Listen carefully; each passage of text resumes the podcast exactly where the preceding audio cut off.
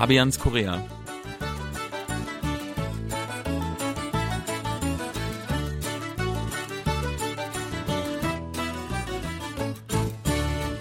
Herzlich willkommen, liebe Hörer. Es begrüßen Sie im Studio Fabian Kretschmer und Sebastian Ratzer. Herzlich willkommen. Jeder, der ein bisschen was über Korea weiß, der weiß auch, dass Kimchi hier zu keiner Mahlzeit als Beilage fehlen darf. Und im November, wenn jetzt der kalte Winter naht, dann ist der perfekte Zeitpunkt, um den fermentierten Rettich einzulegen. Für uns ist es ein Anlass, um einmal über die symbolische Bedeutung Kimchis für Korea zu reden. Wahrscheinlich denken sich einige Hörer, ja, über Kimchi weiß ich ja schon eine ganze Menge, aber ich glaube, dass wir heute noch einiges Neues lernen können. Sebastian, ich habe mal eine Frage an dich. Weißt du eigentlich, wie es dazu kam, dass Kimchi in die Massenproduktion ging. Also seit wann gibt es Kimchi-Fabriken? Ich gebe den kleinen Tipp, das hat auch mit dem Vietnamkrieg zu tun.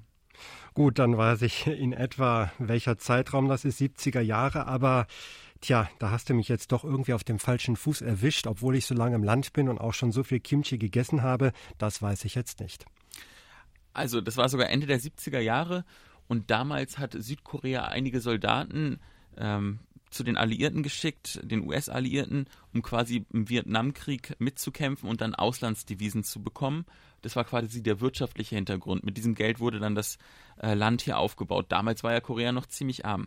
Und in geheimer Mission ist damals der Premierminister von Südkorea äh, nach Washington gereist und hat sich beim Präsidenten äh, ja, um einen Termin angesucht und meinte, wir haben ein Problem. Die Moral der Truppen ist ganz am Boden und der Grund dafür, und das ist jetzt kein Scherz, ist, weil die Soldaten ihr Kimchi aus der Heimat vermissen. Und das ist lebenswichtig. Und tatsächlich hat der Präsident, der US-Präsident, das eingesehen und dann jährlich zwei Millionen Dollar zur Verfügung gestellt für die Logistik und den Transport von Kimchi. Und mit diesem Geld sind dann auch quasi erste ja, Kimchi-Massenfabriken entstanden. Wie gesagt, das ist jetzt kein Gerücht, das lässt sich belegen durch die ähm, ja, damals auch verschlossenen Dokumente des äh, US-Außen- äh, Ministeriums. Also das klingt wirklich wie so eine Legende, die so nachträglich gestrickt wurde. Mhm. Aber ich glaube dir das jetzt, dass das wirklich wahr war. Ist eine ganz tolle Geschichte, muss ich mir auf jeden Fall merken und das wusste ich noch nicht. Also wo hast du das erfahren?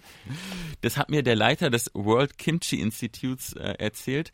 Das ist tatsächlich ein Forschungslabor mit ja, knapp 50 äh, Wissenschaftlern. Das befindet sich in Gwangju und jetzt kommt's, das ist in der Kimchi-Straße.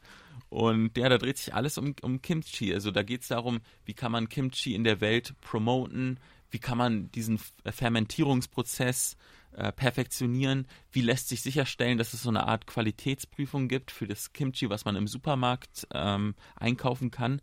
Und das ist eigentlich wesentlich, äh, also wirklich sehr, sehr spannend, weil man merkt, wie viel da eigentlich dahinter steckt. Und die Tradition ist natürlich schon ewig lange her. Eigentlich ursprünglich macht es ja immer jemand in der Familie. Ich weiß nicht, ob, ob, wie das bei dir der Fall ist, ob ihr ab und zu auch Kimchi von einer Tante oder so bekommt. Ja, wir bekommen äh, schon was oder auch von Freunden. Selber habe ich das immer noch nicht gemacht. Also ich wollte das unbedingt auch mal erleben. Äh, die Schwiegerfamilie kommt ja auch aus der Cholla-Provinz, auch aus der Nähe von Gwangju. Und da wird immer recht spät dieses Kimjang gemacht, also so schon im Dezember eigentlich, Ende November, Dezember. Und ich habe es bislang immer noch nicht geschafft, da mal hinzufahren. Ich wollte das auch wirklich einmal aus nächster Nähe sehen. Und ja, es schon, es ist ja auch irgendwie so ein äh, so ein Fest auch für die Familie. Es wirken ja alle mit, mhm. auch die Männer, die sind ja beteiligt. Und dann wird nachher zusammen gegessen. Dann gibt es auch immer so gedünstetes Schweinefleisch, Possam mhm. äh, mit dazu. Und das ist ja auch ein, ein, gutes Ereignis, zu dem alle so zusammenkommen können mhm. und auch Zusammenhalt spüren.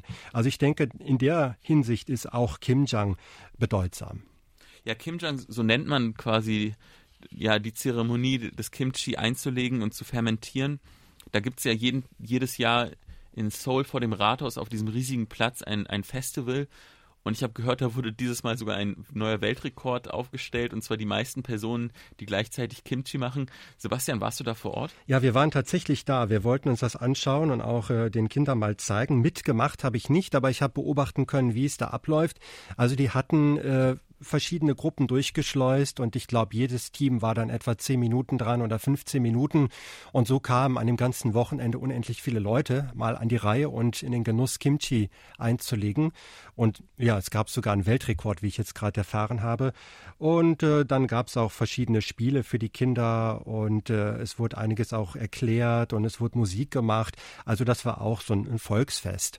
Mhm. Und ja, besonders eindrucksvoll war, da hatte man also so einen Tanz aufgeführt und da hatten sich äh, die Tänzer in so äh, Kimchi zu, als Kimchi-Zutaten verkleidet. Mhm. Also ein riesiger Rettich äh, hüpfte da zusammen mit äh, Chinakohl rum. Das war schon irgendwie eine Gaudi ja. Ja, liebe Hörer, wenn Sie jetzt Appetit bekommen haben, aber Sie zufällig keine Tante haben, von denen Sie Ihr Kimchi bekommen, dann kann ich nur einen Tipp geben. Auch in Deutschland gibt es mittlerweile sehr viele Asien-Supermärkte und wenn die von Koreanern geführt werden, dann kann man sich sicher sein, dass es da auch sehr leckeres Kimchi gibt. Auf jeden Fall mal probieren, das empfehle ich auch. Danke fürs Zuhören und bis zum nächsten Mal wünschen Fabian Kretschmer und Sebastian Ratzer auf Wiederhören.